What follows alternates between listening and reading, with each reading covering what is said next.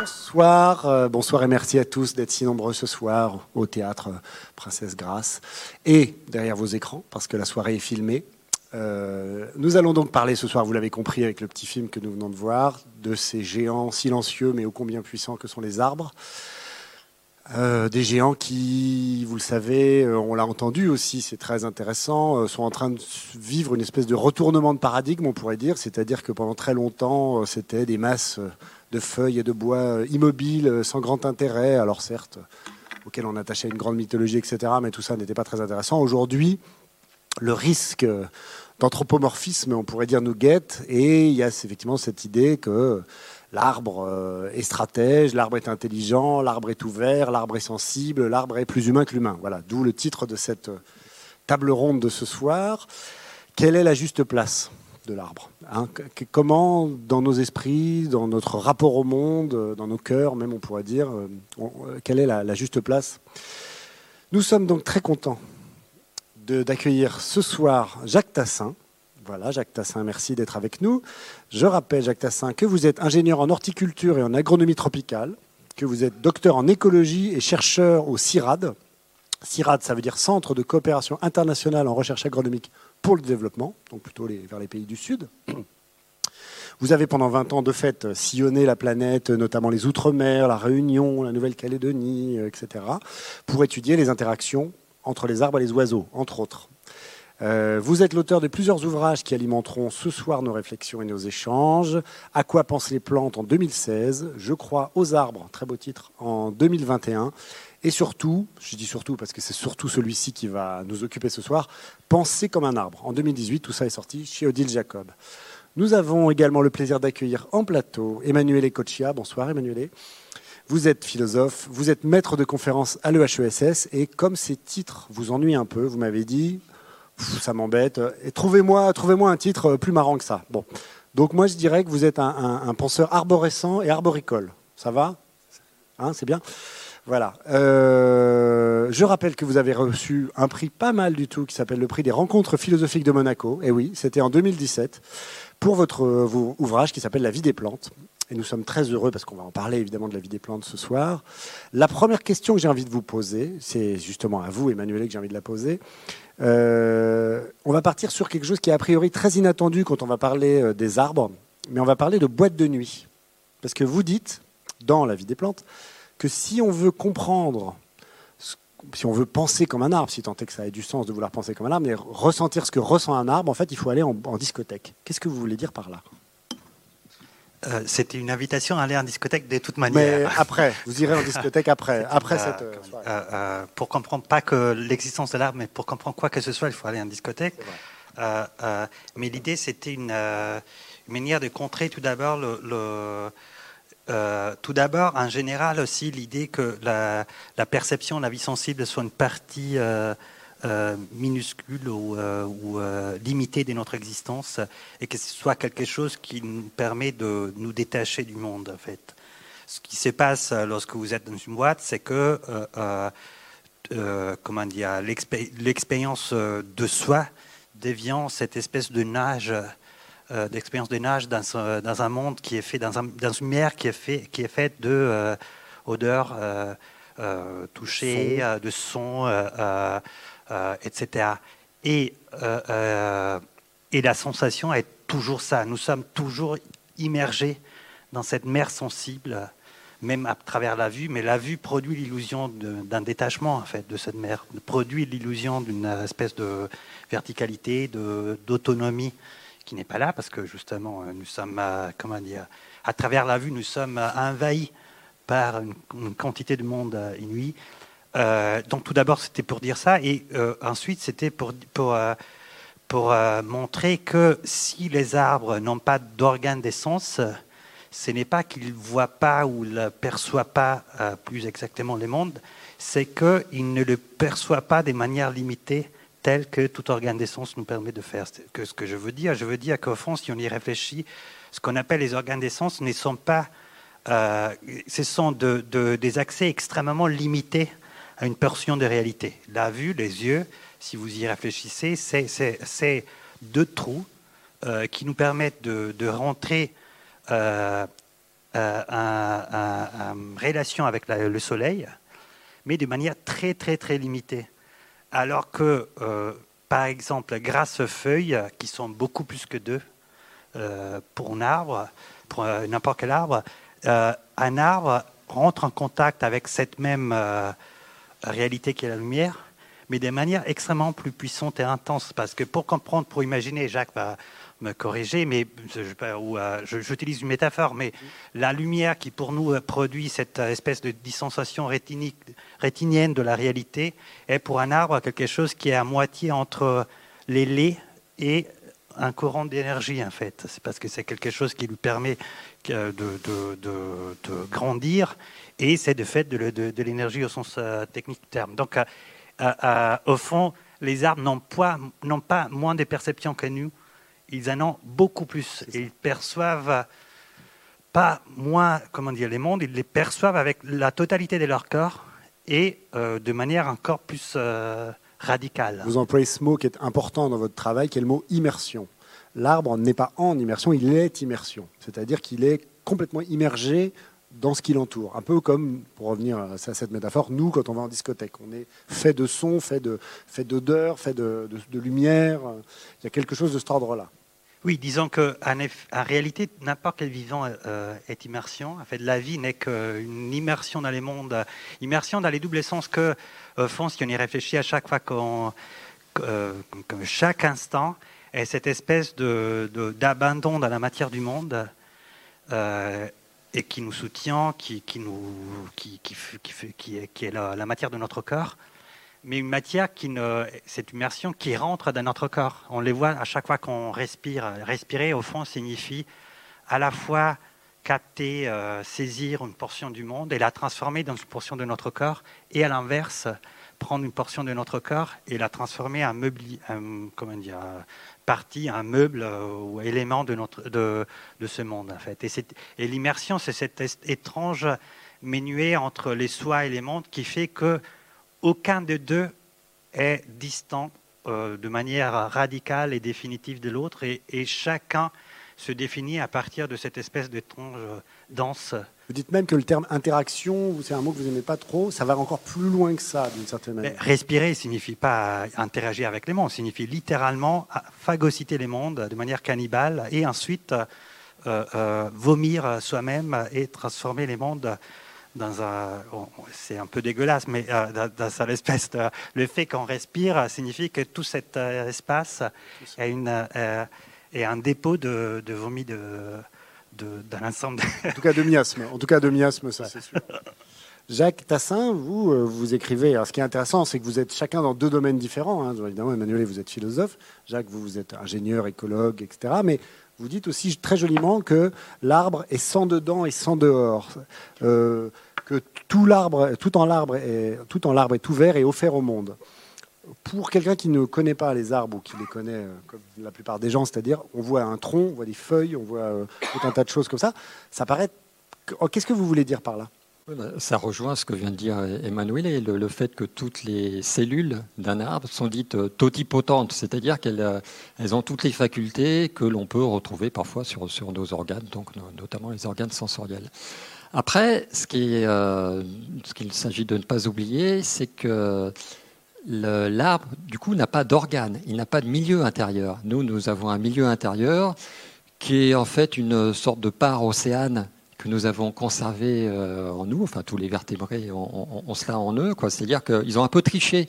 Ils ne se sont pas affranchis euh, du, milieu marin dont euh, l'ensemble du vivant est, issu. Ils ont un peu triché en, conservant cela, et donc nous, nos organes flottent dans un milieu, dans cette part océane que constitue ce, milieu. Nous sommes des aquariums, un peu.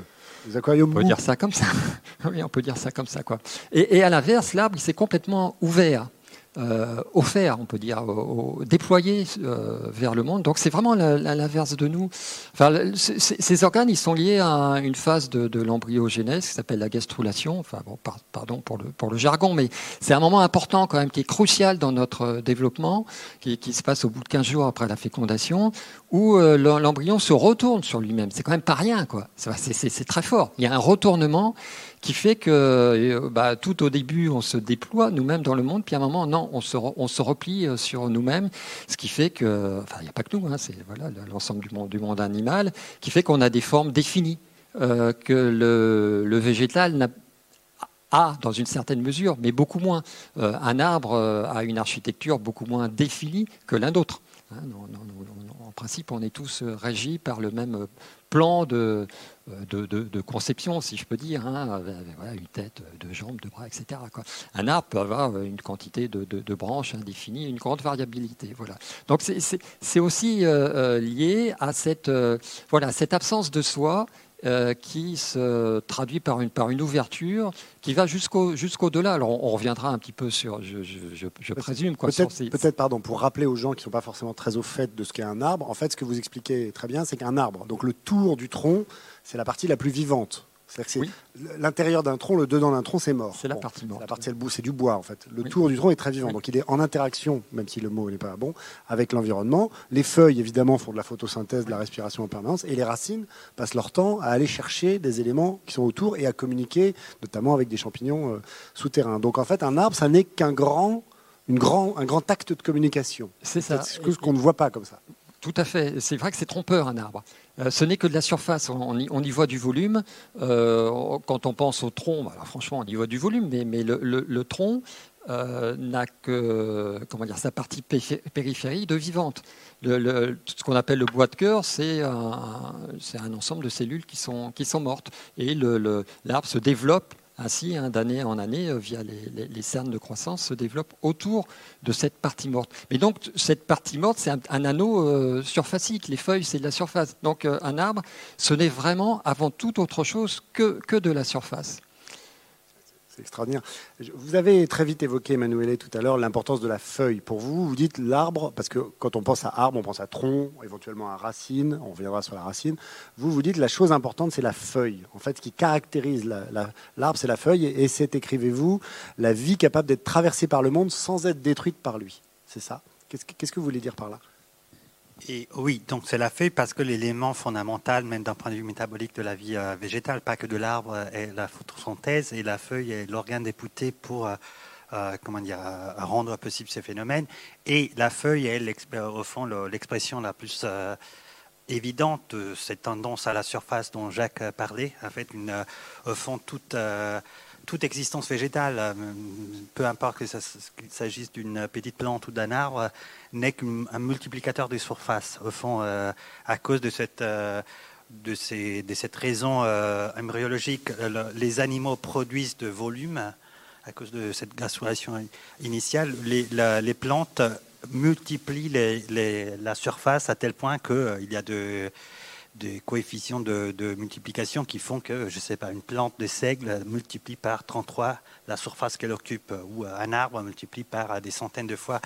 Et, euh, euh, et ça, comment dire, ça, explique parfaitement ce que Jacques disait, c'est-à-dire le fait que l'existence végétale, c'est cette euh, volonté de devenir surface pour adhérer le plus possible au monde, en fait, pour, le, et, pour adhérer au sens euh, forte, intense du mot, euh, du, mot c'est-à-dire pour, euh, et dans ces cas-là, pour capter la, lumière, au fond, l'existence végétale, je ne sais pas si on peut dire qu'elle a une tâche, mais est fondée sur cette capacité de capter la lumière solaire et de la on passe son temps à manger de la lumière. On passe son temps à manger du soleil. et de la stocker à manger du soleil. sous forme de, de, de liant chimique euh, euh, et de la rendre ainsi disponible à tous les autres, euh, ben, aux animaux. Et cela déjà est quelque chose de très très curieux et très intéressant parce que ça veut dire qu'un arbre n'est fait que absorber de, la, substance extraterrestre. On n'y réfléchit pas, mais le Soleil n'appartient pas à la Terre. Donc, et en étant la source d'énergie la plus importante sur la planète, ça veut dire littéralement que tout ce que vous faites est rendu possible par une énergie extraterrestre. Que vous êtes des aliens moitié terrestres euh, pour ce qui concerne la matière, mais pour tout ce qui concerne votre énergie, ben ça, ça vient de, du ciel en fait, ça vient de littéralement vous. Donc on n'y pense pas. Comment? On Ils pensent pas, c'est vrai. Oh, euh, et la- les, les végétaux euh, produisent cette euh, extraterrestrisation de, la planète ou cette aliénation de la, planète et produisent aussi cette, euh, ce que euh, tu disais Arnaud, l'idée que euh, en fait, à la base de ce qu'on appelle l'alimentation, il y a cette quête de cette lumière, ce qui fait que ce qu'on appelle l'alimentation, c'est ce commerce d'une- de la lumière qui passe de corps en corps, d'individu en individu, de- d'espèce en espèce, de règne en règne. Donc l'alimentation, c'est euh, les contraires de ce qu'on imagine, c'est la chose la plus spirituelle qui, qui y est au fond. C'est cette espèce de recherche d'une lumière qu'on n'arrive pas, à la différence des arbres, à, capter directement. Et même nos corps, Jacques, vous avez des, lignes formidables là-dessus dans votre livre, nos corps, la manière dont, on, dont je tiens ce micro, avec mes doigts, avec mon- bras, mes articulations, le, placement de mes yeux, peut-être celui de mon estomac, etc. etc. Vous disiez qu'on a des morceaux encore de de- d'eau, puisqu'on effectivement on en a, mais en fait la disposition morphologique de l'humain, donc nous tous tels que nous sommes assis ici, etc., vient des arbres, parce qu'on a été arboricole pendant très longtemps. Oui, c'est ça. Oui. Donc, nous- effectivement, nous, nous devons beaucoup, beaucoup aux arbres. Expliquez-nous. Nous devons beaucoup aux végétaux pour, euh, bon, voilà, le, le- le mot que n'a pas prononcé euh, Emmanuel, c'est celui de la photosynthèse, donc et cette, cette capacité du végétal à transformer euh, du gaz carbonique, de l'eau et de l'énergie lumineuse en matière vivante. Et puis là, le, le deuxième point, alors, ça on le sait parce qu'on apprend ça à l'école, ce que je viens d'évoquer, mais euh, ce qu'on oublie, on le sait pourtant, mais on, a très envie de l'oublier, c'est que nous sommes des primates. Euh, voilà, enfin, je ne sais pas pourquoi, pourtant ici- Darwin, même ici à euh, Monaco. Darwin nous l'a dit quand même, donc, mais il faut le temps pour, pour intégrer les choses. Donc nous oublions que nous sommes des primates. Et, et- étant des primates, ça signifie que nous sommes le produit d'une très longue euh, évolution, d'un très long compagnonnage avec euh, les arbres, puisque nous, de- nous- finalement nous sortons d'une matrice forestière. Je, je veux dire, je ne suis pas en train de, de tordre la réalité en disant cela. Alors ça a duré, euh, ça a duré euh, plus de 60 millions d'années. C'est- toute l'histoire des primates. Alors c'est vrai qu'on a tendance à segmenter, à dire bon voilà, Homo sapiens 350 000 ans, mais c'est vraiment une, une vue de l'esprit. En, en réalité, C'est à partir de Homo sapiens qu'on a été moins dans les arbres, hein, qu'on est devenu alors voilà, terrestre. mais, mais, mais c'est rien du tout par rapport à 60 millions, 60 millions d'années. Quoi. Et, nous sommes d'abord cela, avant tout. Nous sommes d'abord ce, voilà, ce, ce, ce- produit de, de ce compagnonnage euh, qui fait que nous, avons effectivement, en quelque sorte, là, je, je mets des guillemets, mais euh, façonné, sculpté par, euh, par les arbres, parce qu'effectivement, à force d'évoluer, dans les, dans les deux sens du terme, dans, dans- les arbres, en nous, en nous déplaçant, ben, nos mains sont devenues ce qu'elles sont parce que nous avons, nous, avons tenu des branches.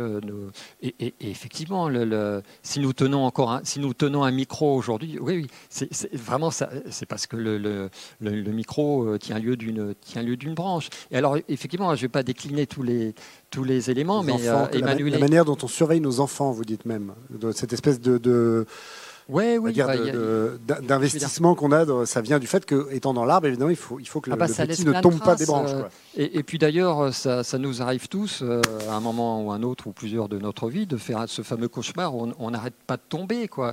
Et, et alors, c'était un. Zut, le, le nom m'échappe, mais un. un- un- je crois que oui, c'est Jack London qui avait, écrit un livre là-dessus, où justement il, explique là-dessus, euh, enfin il explique, que- ou enfin il émet une hypothèse en tout cas, que cette, euh, ce, fameux cauchemar, euh, il, il est hérité de cette, euh, de cette longue évolution. Alors Emmanuel me montrait le- les, les yeux, effectivement, la vision frontale, elle est liée aussi à l'acquisition d'une vision stéréoscopique que- bah, qui est quand même euh, bien plus commode qu'une vision latérale pour se déplacer dans ces arbres où on risque de tomber, voilà, comme, je, comme je le disais. Donc effectivement, nous sommes, euh, nous sommes quand même un produit des arbres. Et, et là, là, je ne mets pas de guillemets du tout. quoi. C'est vraiment la réalité. En tout cas, un, un produit de cette, euh, voilà, je l'appelle comme ça, de ce compagnonnage euh, très lointain avec, avec, les, avec les arbres. Et pourtant, allez-y, Emmanuel. Oui, je veux juste prolonger la réflexion de Jacques parce que c'est très, très important.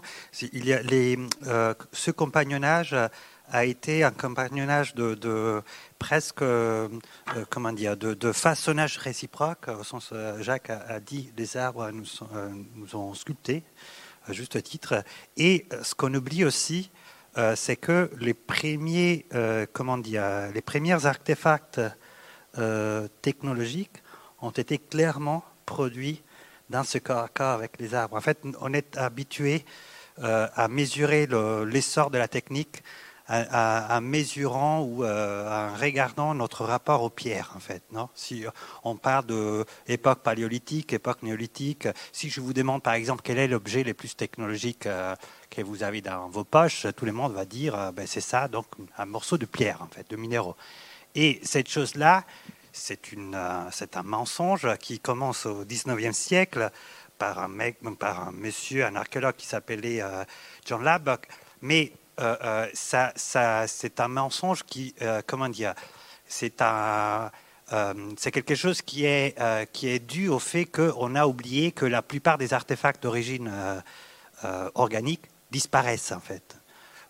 ils se, se décomposent, voilà, et que, et que effectivement, on ne peut pas si on, on, reconstruit, du moins d'un point de vue spéculatif, quels sont les premiers objets que, que l'espèce humaine a produit. Évidemment, ça ne peut pas être euh, de la pierre, ça doit être tout d'abord euh, ben, des objets faits avec euh, ben, des branches d'arbres, de feuilles ou de plantes, etc. Ce qui est important tout d'abord parce que ça a permis de corriger, c'est important pour trois raisons, ça a permis de corriger cette idée absolument toxique que les premiers artefacts soient des armes. Fait. Donc la technologie soit intimement liée à la guerre et à l'agressivité. Ça a permis de corriger aussi l'idée que la, technologie soit quelque chose de lié au genre masculin. Donc c'est pour ça que cette théorie a été particulièrement comment dire, revendiquée par toutes les reconstructions féministes de l'histoire de la technologie.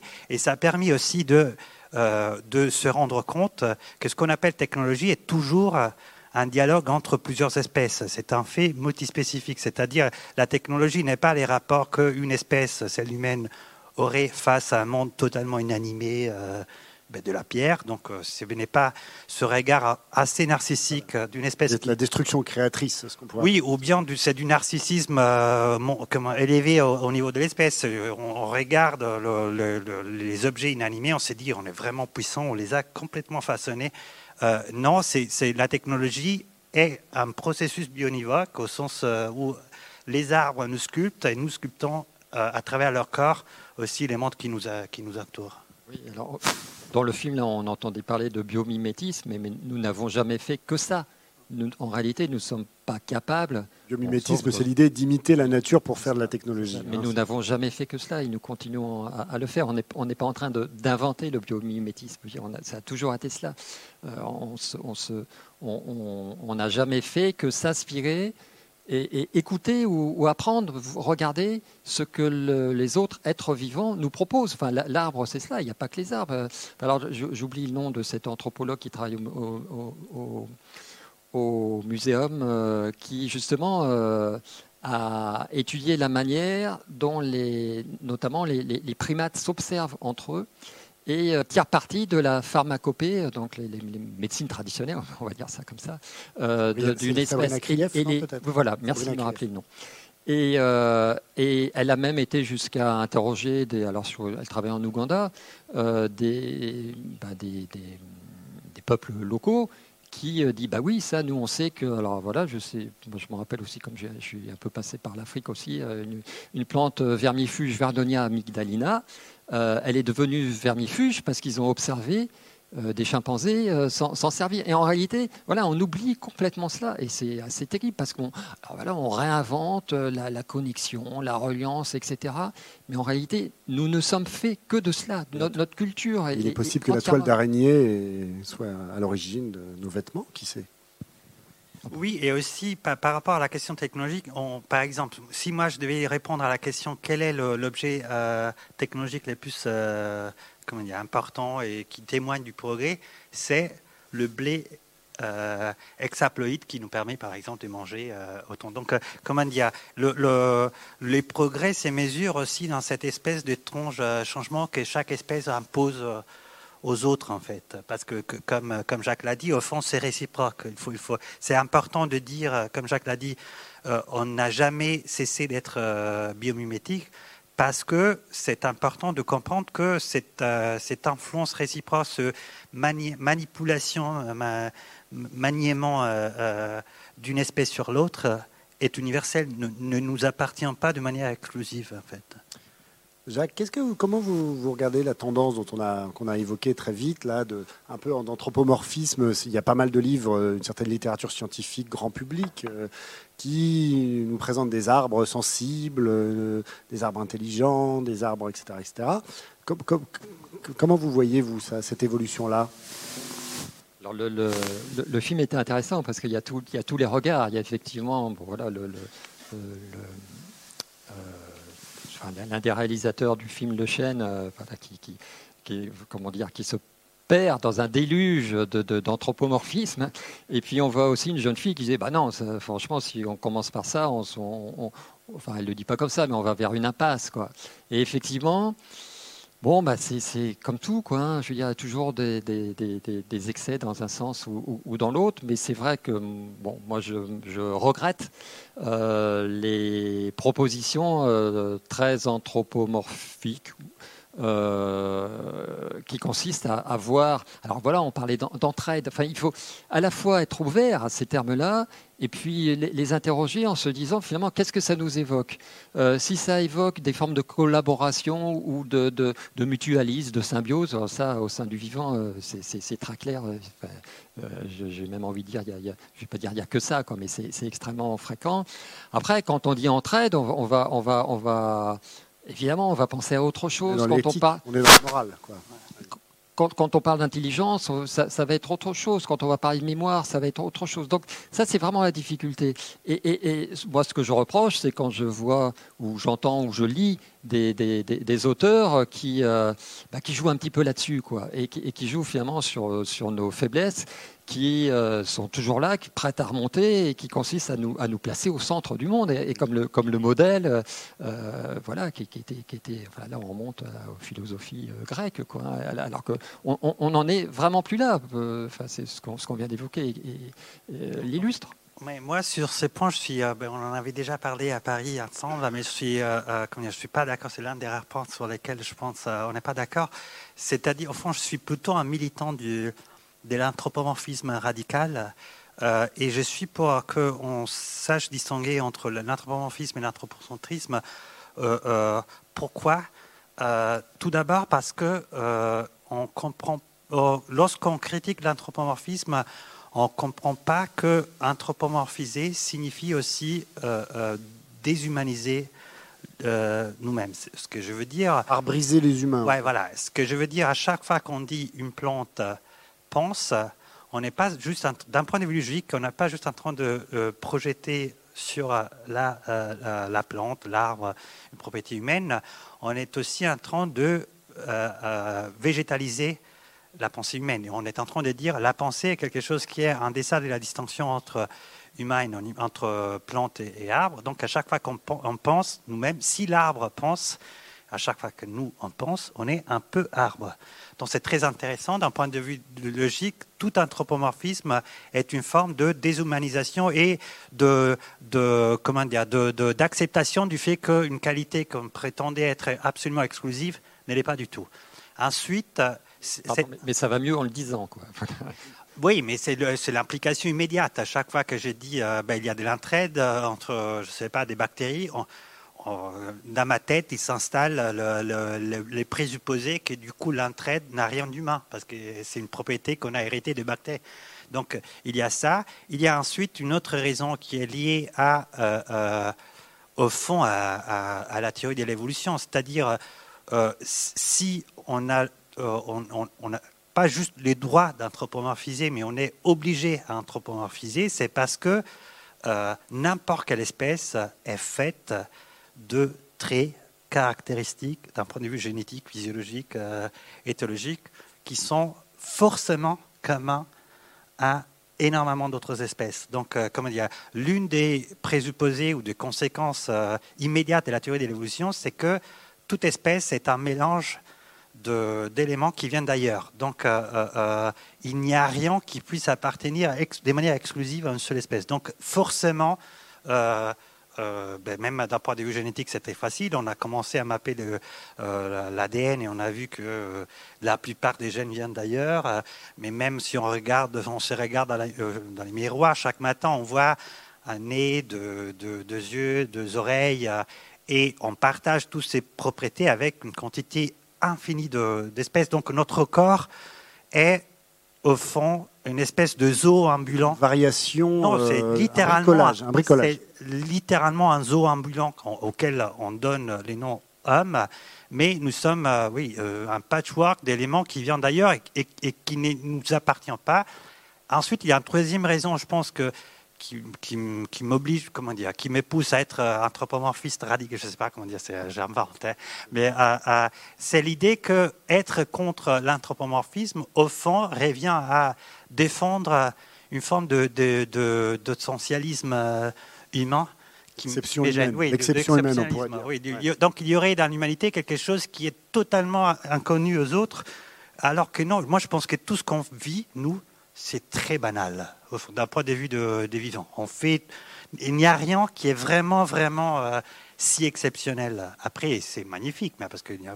Alors Jacques, vous, vous parlez dans votre livre, vous parlez de cette chose très importante, la nécessité de considérer que l'art, précisément, c'est l'altérité. Alors, vous êtes vraiment radicalement opposé, mais c'est intéressant. Oui, mais c'est à la fois ce que dit Emmanuel aussi, quand il dit nous sommes un zoo. Euh, ambulant, je ne sais pas s'il a dit ambulant, je ne sais plus, puis peu importe, non, c'est ça. Effectivement, nous, sommes faits de cette continuité du vivant. De ces... Alors voilà, moi non plus, le mot euh, interaction, j'aime pas ça, euh, je préfère parler de, continuité relationnelle, d'abord sensible d'ailleurs, et, ça, ça me convient, ça me convient davantage. Quoi. Mais alors ça n'empêche pas, en, dépit de cette continuité, en dépit de tous les, précautions de langage, moi qui, m'ont beaucoup plu, hein, ce que tu viens, d'évoquer, que euh, franchement, on ne peut pas dire qu'un arbre nous ressemble beaucoup. Euh, et, c'est ça qui est intéressant, c'est que le chemin de vie euh, du végétal n'a rien à voir, enfin il n'y a rien à voir, il y, a du commun, il y a du commun historique. Enfin en tout cas, il y a un moment où euh, il y a eu un chemin de vie végétal et un chemin de vie euh, animal qui sont vraiment très très différents, alors pour des raisons qu'on ne va évidemment pas évoquer, parce que ça, ça, on, s'y perdrait. Mais, mais c'est ça l'altérité, c'est une manière d'être au monde, bon, c'est un peu ce qu'on a évoqué au, début en parlant de surface, et puis nous on est, on est plutôt en volume, retourné sur, sur nous-mêmes. C'est une manière d'être au monde qui est radicalement différente de, la nôtre. Presque, alors opposé, ce sera absurde de dire cela, ça n'a pas beaucoup de sens. Mais en tout cas, il y a, une, telle différence que bah, ça vaut la peine justement de, se saisir de notre regard sur, euh, l'arbre pour euh, nous interroger sur la manière dont on envisage l'altérité. Il me semble que l'arbre est, voilà, un très bon modèle pour cela, parce que euh, au-delà du végétal, il, nous ressemble un peu dans le sens où voilà, il, se tient droit. Euh, on peut trouver des, similitudes, même des similitudes de, termes, puisqu'il il a, un tronc. Euh, on, peut, dire aussi qu'il a, une tête, etc. donc il y, a, beaucoup de points en, commun. Mais malgré cela, voilà, ça c'est, quand même, c'est, pas l'anthropomorphisme que, je préfère et que défend Emmanuel, le fait, de mettre ces noms communs. Mais voilà, en, dépit de cela, l'arbre, pour moi, est vraiment euh, intéressant parce qu'on peut l'envisager comme l'un des, l'une des grandes figures de l'altérité. L'altérité, c'est ça. Vous dites notamment cette chose qu'on a beaucoup, quand on n'a pas fait de biologie très longtemps, ça, on a du mal à comprendre, c'est qu'un arbre passe son temps à être un et plusieurs et à s'autocloner. Oui. Bon, ça pour un humain, c'est vrai que c'est voilà, Hein, surtout un humain occidental euh, élevé dans le sujet pensant. Euh, non, non, n'espérons pas en, faire autant. en tout cas, s'autocloner, a priori, ce ne sera pas pour ce soir. Mais alors, explique, et, puis, et puis, ça ne sera pas la même chose de toute façon. Enfin, le, parce que la perspective transhumaniste, elle est très individualiste, alors que la, perspective que l'arbre met en, en, œuvre dans son développement, elle est au contraire très pluraliste. C'est-à-dire qu'à partir d'une graine euh, se développe une forme vivante qui devient, là je reprends le, mot de Goethe, le, poète allemand euh, Goethe, 18e siècle, hein, au moment où, émergeait d'ailleurs la, botanique, et d'ailleurs il a contribué à faire émerger la, botanique, lui il envisageait euh, euh, l'arbre, et les botanistes retiennent ce regard aujourd'hui, comme une fédération de bourgeons. C'est-à-dire qu'il avait fait tout simplement l'analogie entre la germination d'une graine et puis ce qu'on appelle le débourrement d'un bourgeon, hein, quand un, bourgeon éclot. Et euh, voilà, du coup, euh, il s'est dit euh, que l'individu, s'il y a un individu dans, l'arbre, c'est peut-être pas l'arbre dans son entité, ce qui n'empêche pas que cette entité existe, mais l'individu, il, est peut-être finalement au niveau voilà, de, la feuille, enfin du, du, bourgeon qui devient une feuille. Et puis on peut se dire aussi qu'il y a des niveaux intermédiaires, qu'une branche, c'est aussi une, entité, c'est aussi une fédération. Et donc il y a des, dans, l'arbre, c'est intéressant parce qu'il y a finalement plusieurs niveaux euh, emboîtés, niveau d'intégration du, vivant, qui vont de, voilà, de, l'unicité de la graine jusqu'à la pluralité, cette fédération. C'est presque une nation, un arbre. On pourrait presque dire, ah, je, ne euh, sais pas, il y a cette idée. Si on veut comprendre comment fonctionne un arbre, c'est, plus peut-être Internet, peut-être ou Internet, c'est-à-dire un, un Alors, Internet, d'intelligence. Euh, Internet, parce qu'effectivement, il, y, a une connexion entre les, entre les, les, différents, les différentes feuilles, les différents bourgeons, puisque une, une, une feuille peut envoyer un signal euh, électrique ou euh, gazeux euh, dont va bénéficier, ou en tout cas que va recevoir une, autre feuille. Donc il y a effectivement, les, feuilles ne sont pas isolées dans un arbre. Voilà, elles, appartiennent à une même, une même entité. Alors quel est le, ce principe intégrateur Là, on tombe dans la, des questions franchement vertigineuses. C'est ça. Emmanuel, j'aimerais bien qu'on aborde la question proprement philosophique, dans le sens historico-philosophique. Euh, est-ce que vous trouvez que la philosophie, depuis euh, des millénaires, s'est occupée, préoccupée, pourrait-on dire, de l'arbre ou pas suffisamment? Alors, c'est compliqué tout d'abord parce que euh, j'aurais envie de dire les problèmes, c'est que réside déjà dans, le, les choix scolaires ou académiques de décider ce qui appartient à la philosophie ou pas. Dans le sens que Jacques a cité Goethe qui a écrit ce texte euh, sublime qui s'appelle La métamorphose de, de Plante. Euh, est-ce que ce texte appartient à, la philosophie Normalement, il n'est pas enseigné dans des facs de philo, mais c'est un texte clairement philosophique qui, qui même euh, plagie, énormément une quantité de textes de ce type-là. Plagie, c'est un peu trop fort, mais qui s'inspire fortement toute une littérature sur voilà quelle est la, capacité plastique de plantes par rapport aux animaux, qui sont des textes extrêmement euh, pleins des concepts philosophiques, mais que à cause de ce qui s'est passé, d'ailleurs plus ou moins à l'époque de Goethe, à, partir de Hegel, etc., a été exclu du canon philosophique. Donc, euh, disons, si on se pose du point de vue du canon philosophique qui s'est imposé en Europe, euh, à partir de la, disons, de la moitié du 19e siècle, on est obligé à dire ben non, la philosophie ne s'est pas occupée des arbres, elle, les a euh, totalement négligés, euh, de plantes, des animaux. Et d'ailleurs, à partir de la moitié du 19e siècle, il y a ce repli de, la littérature soi-disant philosophique sur l'humain, son histoire, ce qui fait que la plupart des philosophes qui sortent de fac auquel même je, je appartenu en tant qu'étudiant, euh, sont obligés de savoir euh, euh, la moindre bataille qui a eu lieu dans la Grèce classique et ne savent absolument rien de n'importe quelle plante qu'on contemple. Contemplent pratiquement tous les matins en sortant de, chez eux, donc chez elles. Donc il, il, y a eu ce, ce, ce repli, mais mais se, limiter à dire donc la, philosophie a négligé euh, euh, les végétaux signifierait faire deux, erreurs. Tout d'abord, accepter comme euh, donné ce choix, cette anthologie qu'on oblige les élèves de, la classe terminale à étudier ou les élèves de la fac de philosophie à étudier, alors que la philosophie est beaucoup plus vaste. Moi, je dirais au fond, les, livres de Jacques sont déjà des livres euh, de philosophie. C'est pour ça qu'il est là ce soir. Oui, et, et, et, mais, et, et, surtout, au-delà de la discussion peut-être un peu comme oisive sur qu'est-ce que la philosophie ou est-ce qu'un livre appartient à la philosophie ou pas, euh, euh, la question c'est que pour les raisons que Jacques a aussi évoquées, c'est techniquement impossible de ne pas, d'une manière ou de l'autre, euh, avoir un peu de connaissance de, l'existence végétale. Fond, chacune et chacun de vous a, euh, ben, c'est très bien, euh, je ne sais pas, quoi faire avec les feuilles de thé, les cafés, les bananes, les, pommes, etc. On, est obligé, pour, pour rester en vie, il faut avoir une petite connaissance, une petite interaction qui n'est pas juste pratique, qui est aussi spéculative avec l'existence végétale et donc les arbres. Après, il y a des intensités qui varient. Effectivement, par exemple, ce qui est étonnant, mais ça ne relève pas que de la philosophie. Moi, je fais toujours l'exemple. J'ai une, fille de, j'ai une fille de 7 ans et il y a une euh, disproportion monstrueuse entre euh, la quantité d'informations qu'on donne à un enfant sur le monde animal. Ma fille connaît des animaux qu'elle va jamais rencontrer. Elle connaît les noms à trois langues.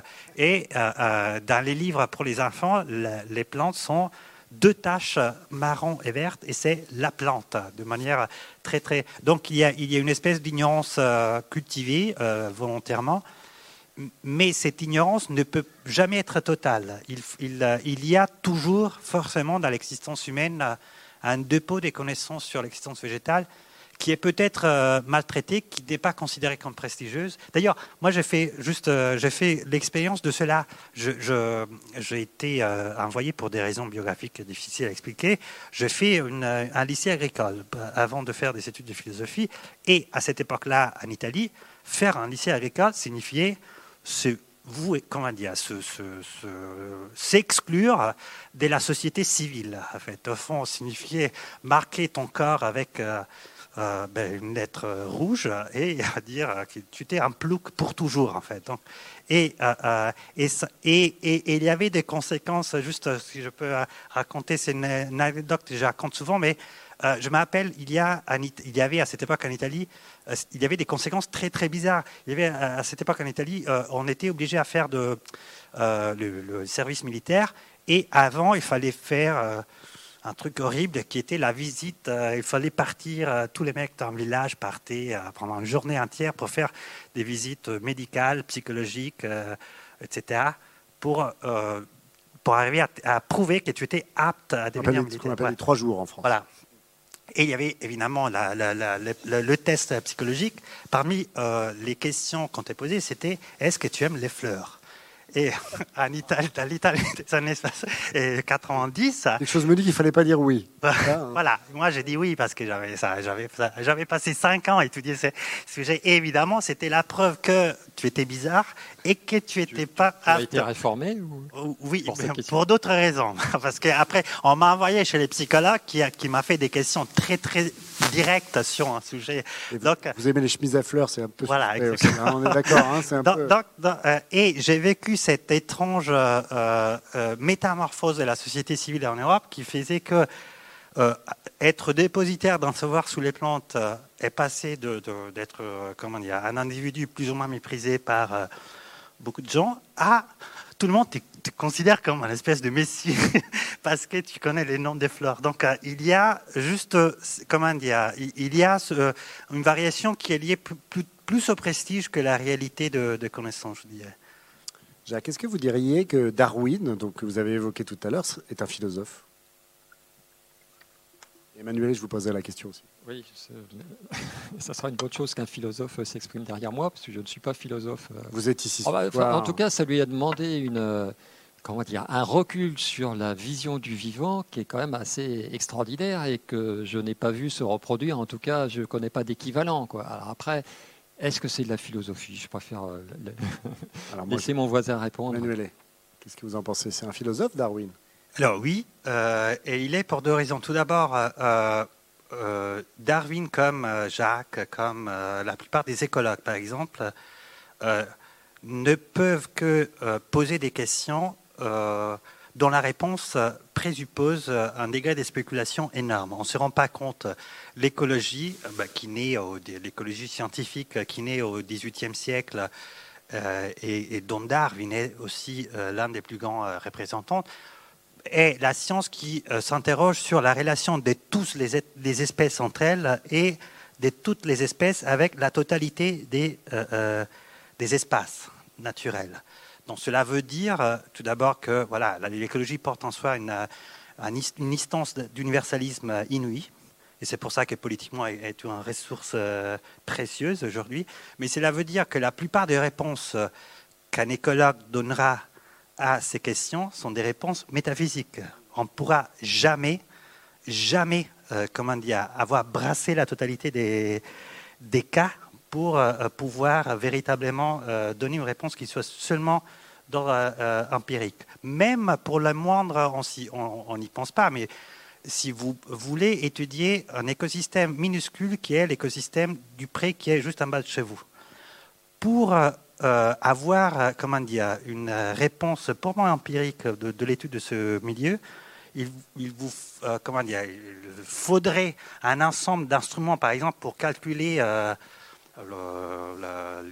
l'humidité, le pH, la quantité de, de, flore et fauna bactérienne, etc. Mais telle que vous allez détruire, le, ben, par exemple, les sols. En fait. Donc, euh, il, la réponse qu'on donne lorsqu'on commence à étudier un, écosystème est de toute manière une réponse métaphysique. Au fond, la biologie à tel niveau, ou l'écologie à tel niveau, c'est de la métaphysique de la nature.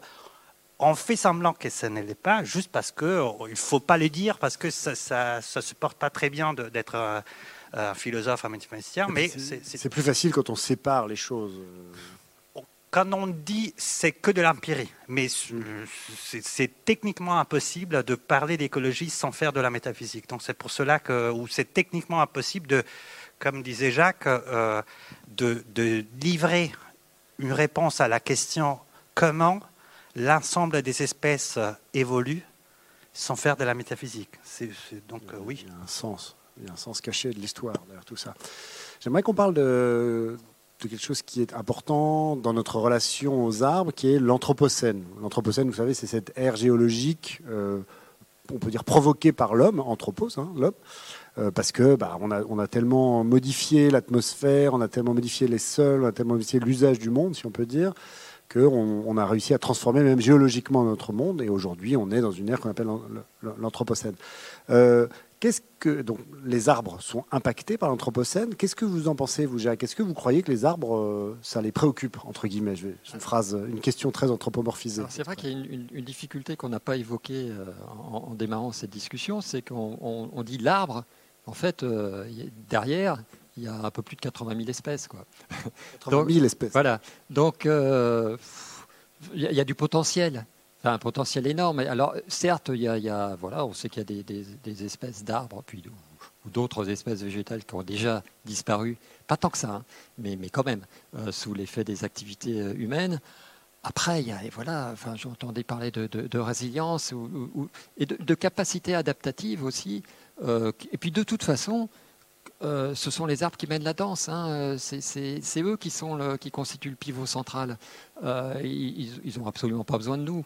nous, on est absolument dépendants, alors pas seulement des arbres, mais de, l'ensemble de, la végétation, en vertu de la photosynthèse. On, y revient, cette, cette extraordinaire... Accessoirement, de l'oxygène aussi. Aussi, voilà. Voilà. Donc, euh, donc les, arbres se remettront de, l'anthropocène. Il y en aura quelques-uns qui resteront sur, sur le carreau. Et en tout cas, moi, je me fais beaucoup plus de soucis pour l'espèce humaine que pour, euh, que pour les arbres. Les arbres, ils étaient là avant. Qu'est-ce que vous en pensez, vous, Emmanuel? Vous avez, vous avez un, discours sur l'anthropocène qu'on entend très rarement, qui est un discours. Euh, bah, je, vous, laisse, je vous laisse le développer. Ah, comme ça. Bah, euh, non, mais vous, alors, je ne vais pas vous souffler ce que vous en pensez quand même. Euh, euh, non, tout d'abord, si on réfléchit sur, bah, tout d'abord, Jacques a raison dans le sens que il y a une disproportion aussi liée au fait que lorsqu'on compare les, les, les, arbres ou les végétaux et, et l'espèce humaine, on compare une espèce avec un règne. Donc, au fond, les règnes végétales s'en fiche gravement de, euh, de, ce qui va se passer ou ce que l'espèce humaine euh, va faire, pour des raisons presque, comme euh, Jacques disait, de, de quantité en fait. C'est un règne contre une espèce, donc la partie est déjà réglée en fait depuis toujours.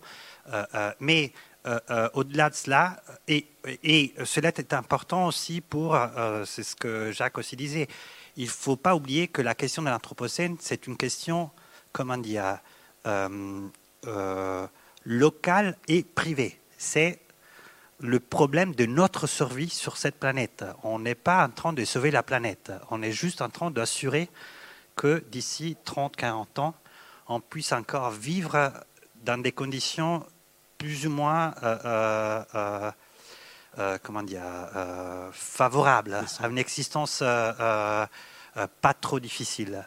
Et, donc, et c'est important de les dire parce que parfois dans les débats publics, on transforme, comme il y a des distorsions presque théologiques qui font que on, transforme l'espèce humaine tout d'abord dans, la, dans une espèce qui serait capable de détruire la totalité des vivants.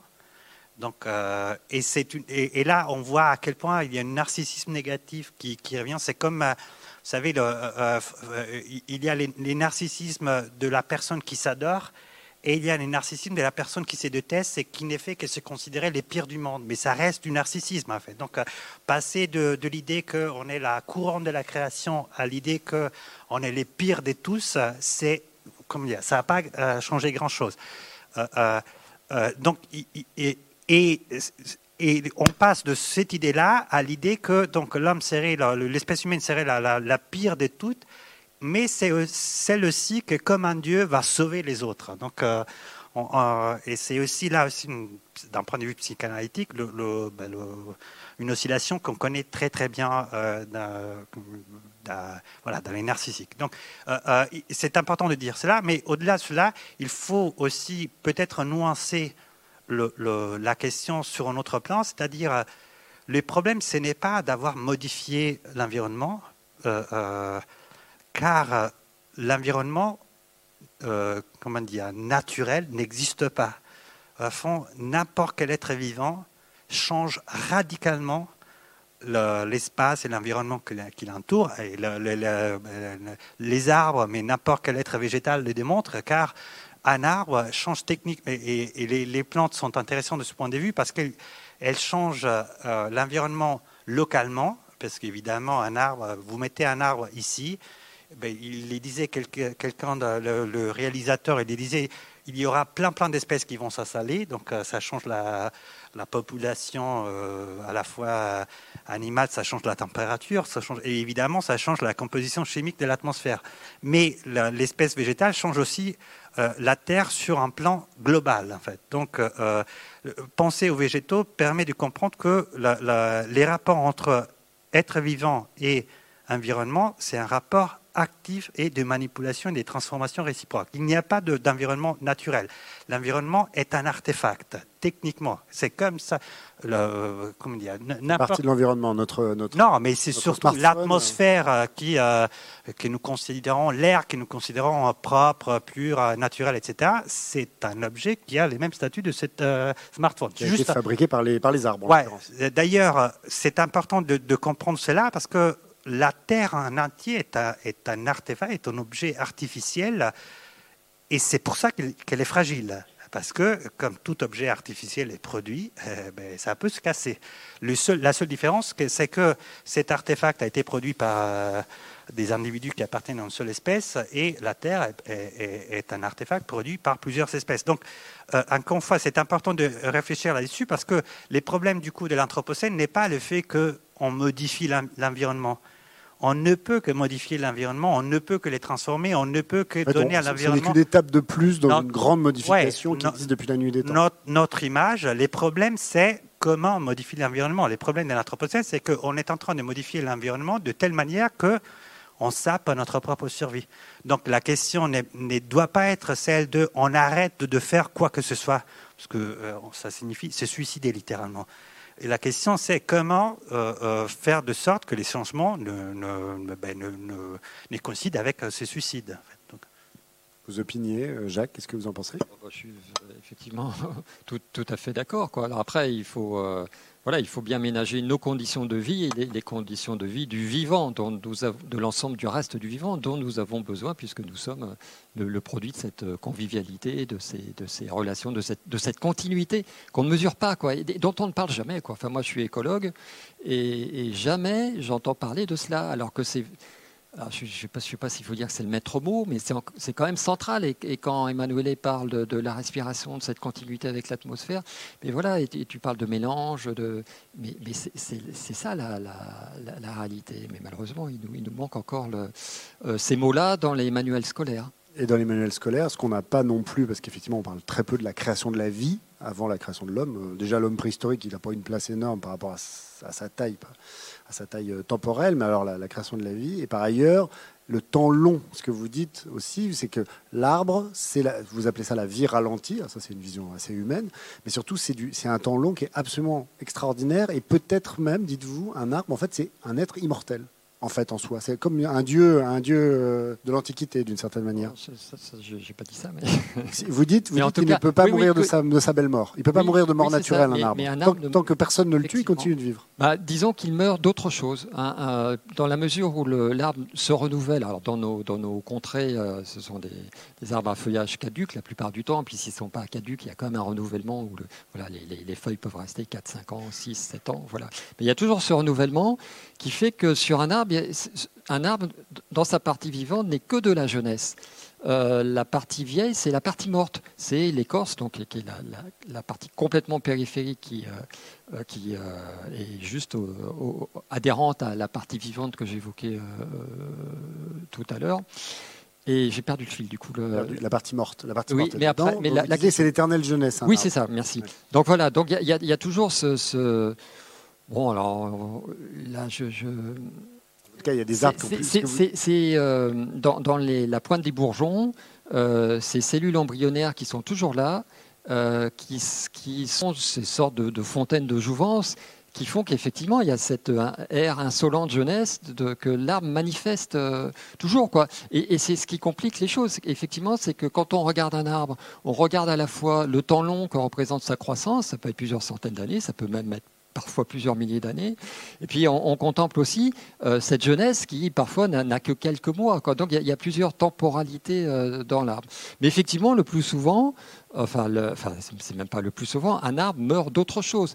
Euh, le, enfin, le plus souvent, c'est parce que ce bois de cœur, il finit quand même par être attaqué par des champignons, ou alors euh, il y a un feu qui passe par là, ou une tronçonneuse, ou, quoi que ce soit.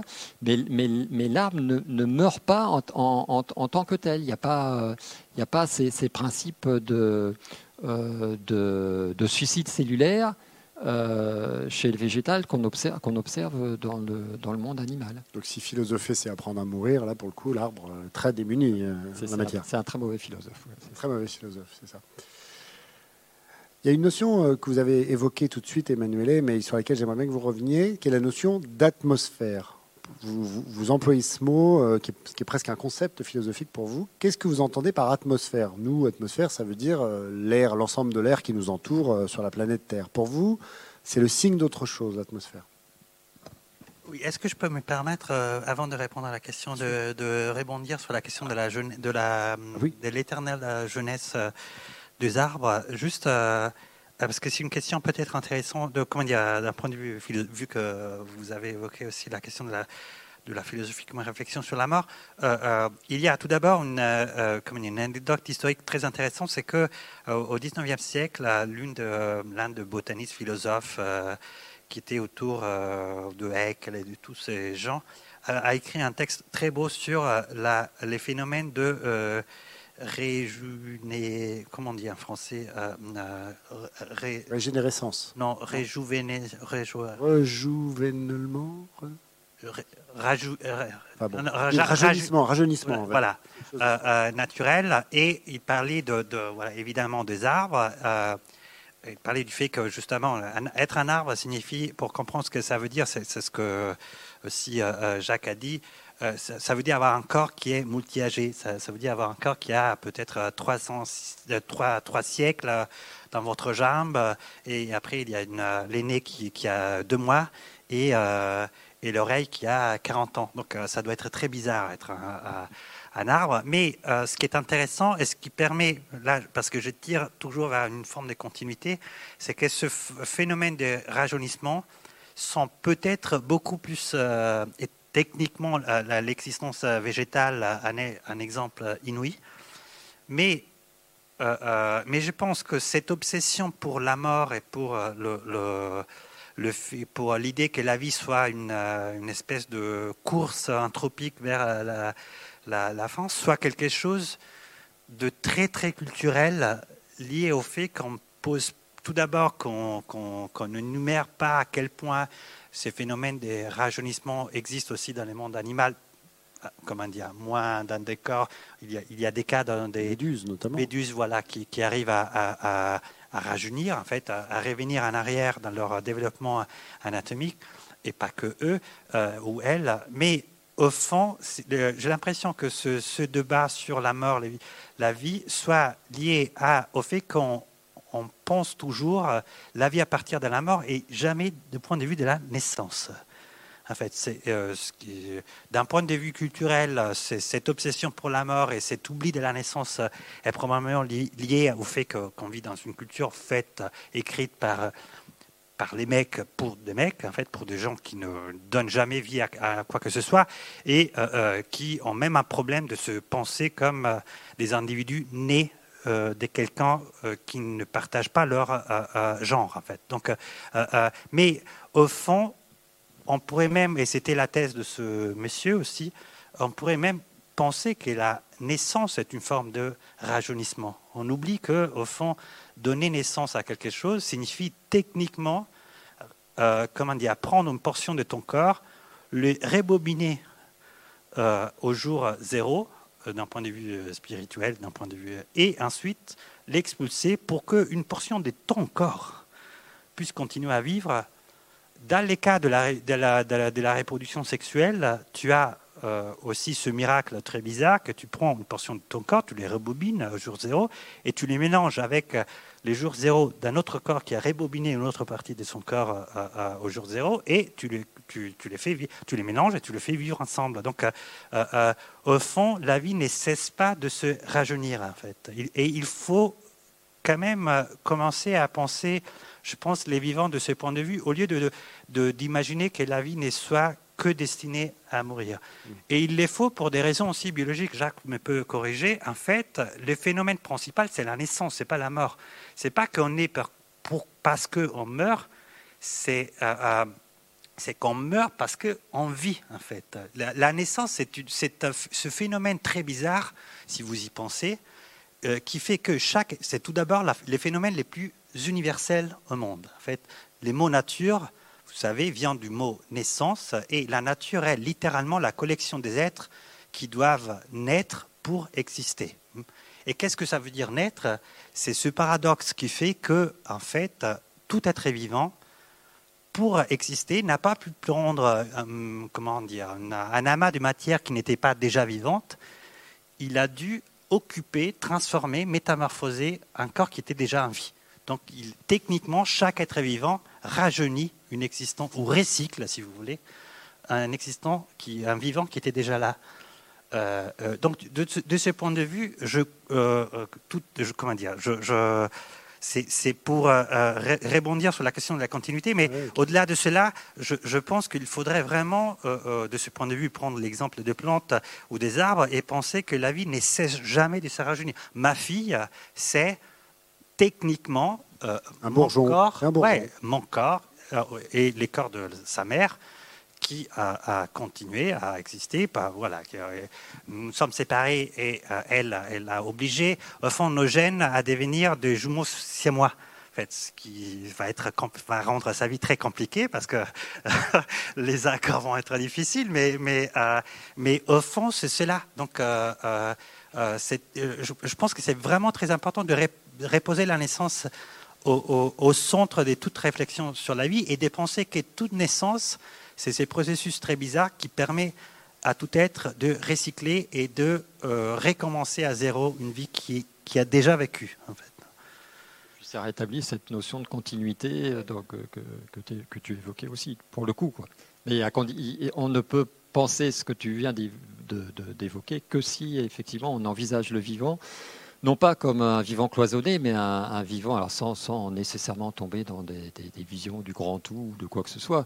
Mais en tout cas, la, biologie et l'écologie ne cessent de nous montrer, comme tu disais, voilà, la notion, voilà, ambulant, ça, dit très vite les choses, c'est bien. Hein. Mais de, continuité même euh, très troublante, parce que par exemple, une chose que je n'ai pas dit, mais qui m'a toujours très frappé, si on, on vraiment réfléchit sur euh, euh, la naissance, euh, on, doit par exemple admettre que la vie qui bouillonne dans nos corps est beaucoup plus ancienne que notre corps. Parce qu'au fond, ça veut dire que moi, j'ai, hier, c'était mon anniversaire, j'ai, et j'ai fait. C'est pas vrai. C'est vrai. Les anniversaires. Vous avez vu comment ils disent ça, mine de rien Non, mais 46 ans. Mais comme, comme je suis juste la le recyclage de devis qui était déjà là.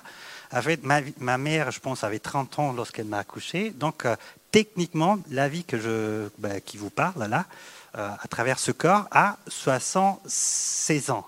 Mais comme ma mère aussi a été accouchée par quelqu'un, euh, euh, donc euh, elle est beaucoup plus ancienne et on remonte jusqu'à la première Ève. Donc chacune et chacun de vous est, comment il y a une vie qui est ancienne comme ou qui a l'âge de l'humanité tout court. Mais comme on sait que la première Ève a été accouchée par un primate. Euh, donc, on remonte, en fait, la vie que vous avez dans, à l'intérieur de vos corps, en fait, est une vie qui a le même âge que la vie sur Terre. La naissance aussi, c'est ce miracle très bizarre qui fait que, en fait, euh, vous portez en vous-même, vous êtes le véhicule du premier vivant qui, a, qui, qui est apparu sur Terre. Et vous êtes juste euh, voilà l'énième transformation euh, un peu euh, comme. L'économie circulaire à son paroxysme. Voilà, et, que, qui, a, qui s'est qui s'est cousu des nouveaux visages à chaque génération, juste parce qu'il veut s'amuser probablement. Et mais, mais, mais, donc on est à la fois très ancien et très vieux et très jeune, et on porte, comme disait Jacques cette continuité entre les vivants, ce n'est pas une continuité euh, frontale, c'est une continuité interne. En fait, chacune et chacun de nous est ce, premier vivant qui a traversé d'innombrables espèces, d'innombrables euh, euh, règnes avant de voilà, se présenter comment dire, de, prendre la forme que vous avez euh, ce soir. Et d'être de passage en plus. Hein. Voilà, oui, oui. Et, à travers la naissance, on, a ben, ma fille euh, d'une ravie à toute une lignée qui va devenir peut-être, euh, je sais pas, une espèce totalement différente, j'espère. Oui, donc une continuité dans l'espace et une continuité dans le temps qui fait que non seulement nous avons très exactement l'âge du vivant, moi, c'est ce que j'ai essayé de pousser avec le, fait, en remontant au primat de 60 millions d'années, et puis que tu pousses à, très juste raison jusqu'au bout. Mais nous pouvons ajouter que tous les êtres vivants actuels ont très exactement l'âge du vivant, c'est-à-dire 3 euh, milliards et demi d'années.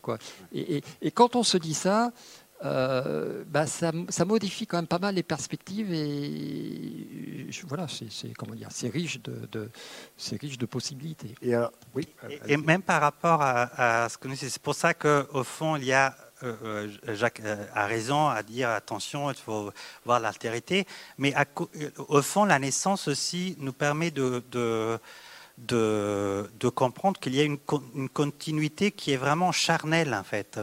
Quand tu dis euh, ben, il y a cette continuité temporelle de tous les vivants, ça veut dire qu'au fond, évidemment, cette altérité est réelle, mais c'est une altérité plus dans les comportements que dans la substance. Au fond, moi et un, arbre, nous sommes différents exactement comme moi et je ne sais pas, la, personne je suis amoureux et qui a un comportement bizarre, mais je ne m'interroge jamais sur le fait ben, elle a une autre puissance. Non, juste elle a un comportement que je ne comprends pas parce qu'elle est bizarre, je ne sais pas. Mais euh, euh, on partage la même substance en fait. Et on devrait, à mon avis, assumer ce même, euh, ce même, comment dire, cette même perspective pour tous les vivants. et oui, pour tous les vivants sans dire juste parce que la, pensée de la naissance me trouble toujours, ce qui est très intéressant, je trouve, lorsqu'on se lorsqu'on pense à ça, moi, ça m'a, comment dire, c'est quelque chose qui m'a énormément troublé euh, ou bouleversé lorsque j'ai assisté à, la naissance de ma fille. C'est une expérience. C'est l'un de, l'une des expériences que, dans l'Antiquité grecque on, appelait des mystères, c'est-à-dire des choses qui apparaissent euh, très banales, mais qu'une fois que tu, tu, y assistes, euh, change complètement ta vie. Et une chose très bizarre aussi dans la naissance, c'est que cette continuité est monstrueuse. En fait, on se rend pas compte. Je disais avant, fond, un individu, entre guillemets, masculin, a du mal à penser qu'il est né parce qu'il doit admettre que pendant neuf mois, il a été euh, un monstre bisexuel, en fait, au fond. Parce qu'au fond, techniquement, pendant neuf mois, on a été une espèce d'étrange corps euh, qui avait deux sexes, euh, deux têtes, quatre poumons, etc. Et, c'est intéressant de penser à ça aussi parce qu'au fond, on devrait commencer à penser à, la naissance ou à la mère comme quelque chose de monstrueux, au sens euh, même un peu inquiétant. Euh, euh, du, terme. On va peut-être pas entamer votre psychanalyse ce soir. Non, non, non, non. Je veux pas. Vous faites ce que vous voulez. Non, hein, mais, moi, je veux pas. mais c'est parce que c'est c'est ce, ce, caractère monstrueux, ça, ça permet de comprendre de, de, rendre possible cette continuité. En fait, la continuité dont je parlais entre nous et les arbres, évidemment, c'est une continuité monstrueuse, en fait. Et euh, euh, j'ai dit, on est des zoos ambulants, mais c'est quelque chose de chouette, etc. Mais c'est aussi, on est un peu des monstres. Euh, et c'est pour ça qu'on peut voilà, rentrer en contact avec, avec des êtres qui nous sont tellement différents, mm. parce que nous sommes déjà des monstres tous les êtres vivants sont des chimères, en quelque sorte. Des, gros mélanges de. Qu'est-ce que. Alors, j'aimerais bien vous entendre tous les deux sur une, notion dont on parle énormément en ce moment, qui est le végétarisme, le véganisme, etc. Elle a, cette, elle a bon, la vision végétarienne ou végane, c'est l'idée qu'il y a des êtres euh, qu'il faut surtout pas, à qui il ne faut pas donner la mort et ne pas les consommer, qui sont les animaux, et puis d'autres qu'on peut consommer, euh, et même on est bien obligé de les consommer, qui sont les végétaux. Quand on pense à tout ce que vous venez de dire, euh, ce grand recyclage universel, ce grand mix, on pourrait dire, universel, euh, d'un seul coup, tout, ça paraît un tout petit peu dérisoire. Je ne sais pas ce que vous en pensez, Jacques.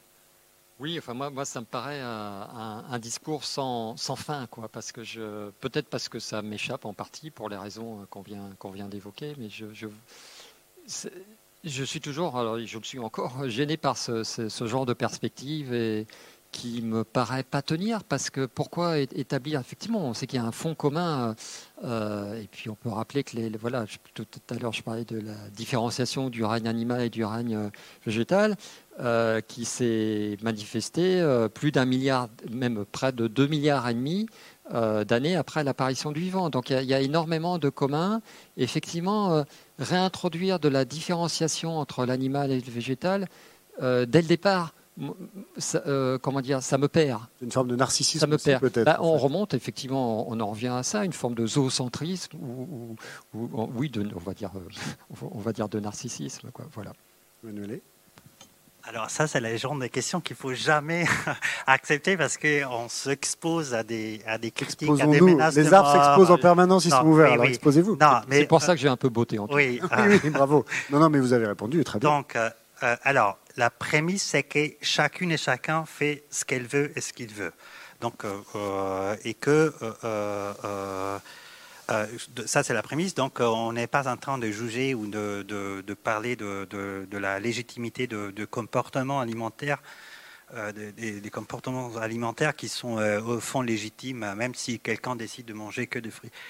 La deuxième prémisse, c'est qu'il y a un souci d'ordre plus technique et pas morale, qui est l'effet que euh, les élevages euh, euh, animaux produisent effectivement énormément de, CO2. Donc il faudrait trouver une manière de réduire la consommation de la viande liée à ces élevages. La troisième prémisse, c'est que pardon, hein, juste pour me libérer, pour éviter que après, euh, euh, parce que il, s'est passé parfois quelque chose. J'ai donné des réponses et j'ai. C'est passionnel. C'est un, c'est un, c'est un sujet passionnel. La troisième euh, prémisse, c'est que il y a de progrès technologiques qui font que d'ici quelques ans, on pourra imprimer des protéines à travers de bactéries, ce qui fait que effectivement, la plupart des élevages vont devenir superflus et que donc euh, il y aura beaucoup moins d'émissions CO2, il y aura beaucoup, euh, par exemple, de libération des terres, parce que la plupart des, champs euh, sont, sont, comment dire, pris en otage pour la production, non pas des, des, aliments pour nous, mais des aliments pour de, de, animaux, que nous mangeons, va manger. Notamment le colza. Voilà. donc du coup, ça, c'est, du coup, la, la question va se résoudre toute seule. Mais si on s'interroge sur le fondement métaphysique, euh, un peu comme faisait Jacques, euh, avec lequel je suis d'accord, euh, il y a un double souci, un souci métaphysique et un souci moral dans, la position, disons, végane classique. Le, souci métaphysique, c'est l'effet que manger, c'est toujours un scandale, au fond. Pourquoi? Parce que si vous y réfléchissez, manger signifie contempler de manière euh, assez euh, euh, comment dire, inquiétante l'effet que la vie qui anime la tomate, mais aussi les cochons, le, sais pas, la vache que vous mangez est exactement la même que la vôtre. L'alimentation, c'est cette étrange à la fois contemplation et production d'une équivalence totale de la vie du manger et de celui ou de celle qui mange, en fait. Euh, ce qui est une, euh, comment dire, une euh, insight, une intuition troublante parce que ça, nous montre que la vie est totalement indifférente à la, à distinction des espèces. Au fond, la vie qui anime un capre peut passer dans la vie d'un humain sans que s'efface trop de problèmes sur l'effet oh là là, je suis en train d'échanger d'espèces, etc. Et c'est quelque chose de, troublant parce que ça veut dire au fond que ben, les règnes animal est, euh, basé sur cet étrange menuet qui fait que dans n'importe quelle seconde de l'histoire de cette planète, euh, il y a des gens qui s'échangent leur corps et leur chair. En fait, au fond, manger signifie que pour continuer à vivre, on doit intégrer la chair de quelqu'un qui ne partage rien avec nous et faire réincarner cet autre dans notre corps. Ce qui veut dire, par exemple, que notre corps, que nous considérons comme quelque chose d'absolument privé, personnel, est une boucherie cosmique. En fait, vos corps, c'est vraiment euh, voilà, une espèce de truc euh, produit avec les mixeurs, avec énormément d'espèces euh, très très différentes. Donc il n'y a rien de personnel rien d'humain en fait dans votre corps. Et que la vie animale, c'est ça au fond. Donc c'est cette espèce de boucherie que, ou de réincarnation complète, etc. Donc il y a à, ces points-là, donc dire non, je mange juste euh, euh, de toute manière, la pureté n'existe pas. Avec un choix parmi exactement. Euh, et le point de vue, les, soucis que j'ai d'un point de vue moral, c'est que au fond, la proposition végane est animée souvent ou parfois par un souci de de, comment dire, un souci moral de équité ou de produire une égalité entre les espèces. Au fond, On appelle l'antispécisme. Voilà, il y a ces très très beaux livres. Au-delà de, de, la question, les livres qui a lancé les véganismes dans la moderne, dans la monde contemporain, qui est ce livre magnifique de Peter Singer qui s'appelle Libération animale, sublime, un texte euh, génialissime. Donc euh, je suis pas en train, mais c'était, il a comparé, euh, Singer comparé le, le le, carnisme a une forme de racisme. Donc la volonté, c'est vraiment de produire une identité entre les espèces. Les problèmes, c'est que si on dit, nous, on, arrête de manger euh, ben, des animaux, qu'est-ce que, moi, mon souci, c'est par exemple, qu'est-ce qu'on fait des animaux qui mangent d'autres animaux? Est-ce qu'on empêche un lion de manger une gazelle ou, ou est-ce que du coup, nous, on devient moralement supérieur au lion parce que. On peut être euh, moralement euh, différent sans être supérieur, mais on peut avoir une conscience, justement, ce dont on parle. A priori, les lions ne euh, sont pas ce soir devant un micro en train de parler devant d'autres lions de la question. Mais j'ai l'impression que, au moins d'un point de vue, je répète, le choix individuel doit être libre, fondé, et d'un point de vue comment dire, de, résolution des questions de, de pollution, il faut réduire la consommation de viande, mais d'un point de vue strictement métaphysique et moral, j'ai l'impression qu'il faut au contraire ou que si les problèmes, c'est les soucis de, de, comment dire, de parité, de morale, et les soucis de comprendre que notre vie dépend de la vie des autres, je préfère une attitude qui soit celle de dire, par exemple, de dire, de faire une prière face à, une assiette pour l'esprit des autres.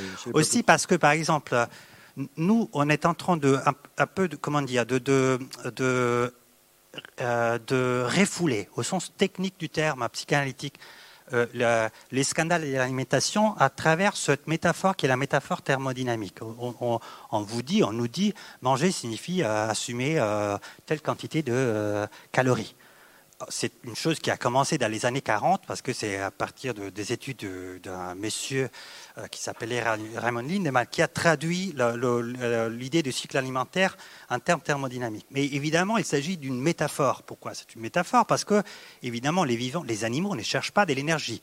Si on, pouvait, comment dire, s'énuire d'énergie, on pouvait mettre juste notre main dans une prise électrique ou produire des machines qui produisent de la viande pour euh, des chiens juste euh, voilà, connectant la machine avec. Non, les vivants cherchent toujours de la vie, en fait. Ils se nourrissent. Les, animaux se nourrissent de la vie des autres, en fait. Donc, euh, évidemment, cette métaphore euh, thermodynamique est utile, mais c'est une métaphore. Donc, peut-être d'un point de vue moral, ça serait plus intéressant de se dire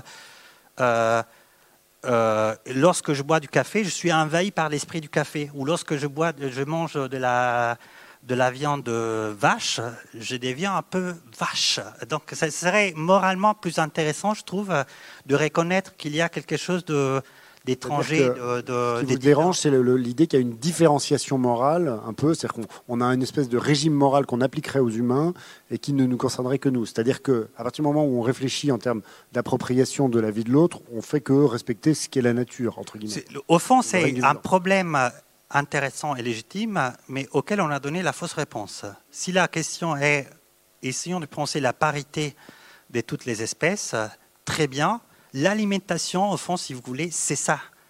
Ce, que, les végans ne comprennent pas, c'est que manger signifie produire cette identité. À chaque fois qu'on mange, si je mange une, euh, euh, du porc, je produis l'identité, l'équivalence entre la chair du porc et la chair humaine. Et je la produis dans les deux sens. Dans le sens que moi, je deviens un peu euh, cochon, et les cochons se réincarnent et deviennent humains. Et une chose à rajouter, évidemment, parce que pour éviter de penser que ça, va juste dans une direction, c'est ce que une très très grande euh, écosophiste, écologue euh, australienne avait dit. Euh, elle s'appelait Val Plumwood, elle ne s'appelait pas, mais son nom de plume était Val Plumwood. C'est une, une, philosophe qui se, qui se fait attaquer par un crocodile. lorsqu'elle était en train de faire du kajak en Australie. Et elle a eu une réaction très intéressante face à cette expérience. Au lieu de dire euh, euh, je suis en train de mourir, quelle vie de merde, etc., elle s'est dit non, mais c'est irréel ce qui, ce qui, est en train de se passer parce que c'est impossible que l'humain devienne euh, de la chair pour de la de, de, food for animals, de de de, la, pour animaux. voilà. Mm. Et elle a passé sa vie à réfléchir là-dessus. Il faut savoir qu'elle a survécu à ce qu'on dit et que ça a, changé, ça a été disruptif. Exactement. Et et, ce qu'elle dit, c'est très juste, c'est qu'il faudrait aussi commencer à, pour résoudre ces problèmes qui est la parité des espèces qui se donnent à voir dans la limitation, il faudrait commencer à penser que nous aussi, nous allons être mangés. On espère après être mort, euh, parce que c'est pas très bien d'être mangé. Mais, mais les destins de n'importe quel corps vivant est d'être mangé, de devenir un festin pour les autres. Donc euh, c'est pour ça que, et de ce point de vue, Plam, vous avez raison, l'alimentation est déjà l'expérience d'une démocratie universelle, parce qu'il n'y a aucun corps qui échappe à ses destins. Euh, Beaucoup, merci Emmanuel, merci Jacques.